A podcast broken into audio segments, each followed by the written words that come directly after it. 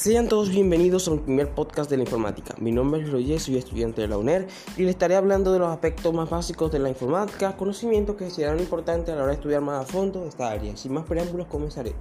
Lo primero que hay que hablar es de la historia generación de las computadoras. Seré breve porque no quiero extenderme mucho. Las computadoras se crearon muchos años atrás. En 1823, Charles Babbage creó la primera máquina diferenciada, una máquina capaz de resolver operaciones matemáticas.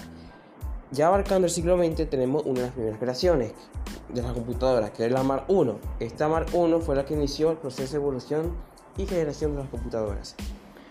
Ahora daré un aspecto importante que surgió en cada generación.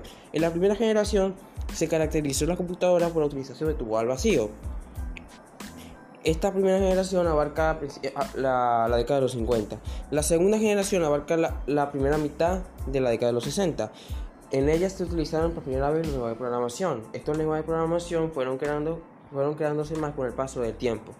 La tercera generación abarca los últimos 5 años de la década de los 60.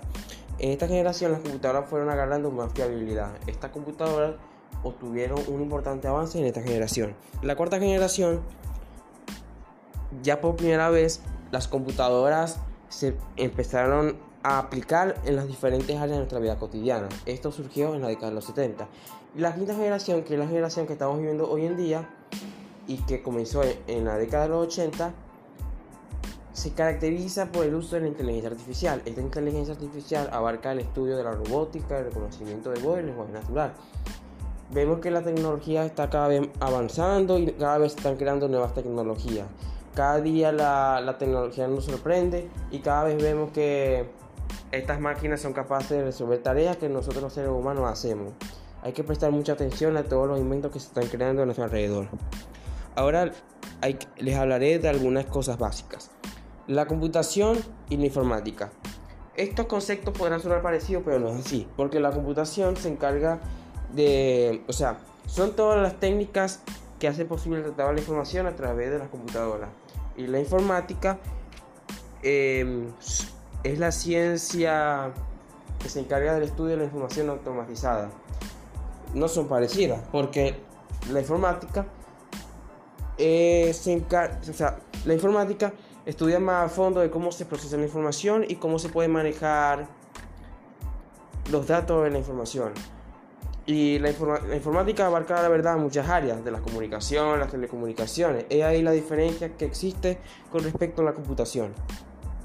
La computadora, la computadora es una máquina capaz de procesar datos para a través de una serie de instrucciones.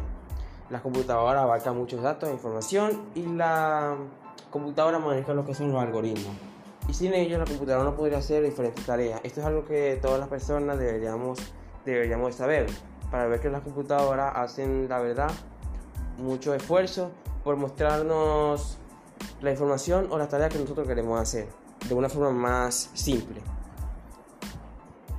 Algunos de los elementos que conforman la computadora es el hardware y software. El hardware son todos los dispositivos físicos que constituyen una computadora. Algunos de estos algunos, algunos de estos algunos de tipos de hardware son los de entrada, los de salida y de almacenamiento. Los de entrada vendrían siendo lo que es el mouse y el teclado. Los de esos son los de entrada y los de salida vendrían siendo lo que es la impresora o, la, o las cornetas.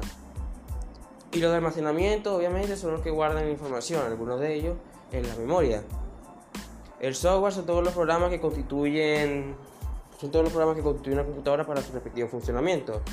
Dentro del software tenemos lo que es el sistema operativo, que o sea, esto es algo también importante que traen las computadoras, que es el conjunto de programas que, que verifica que todo funcione correctamente.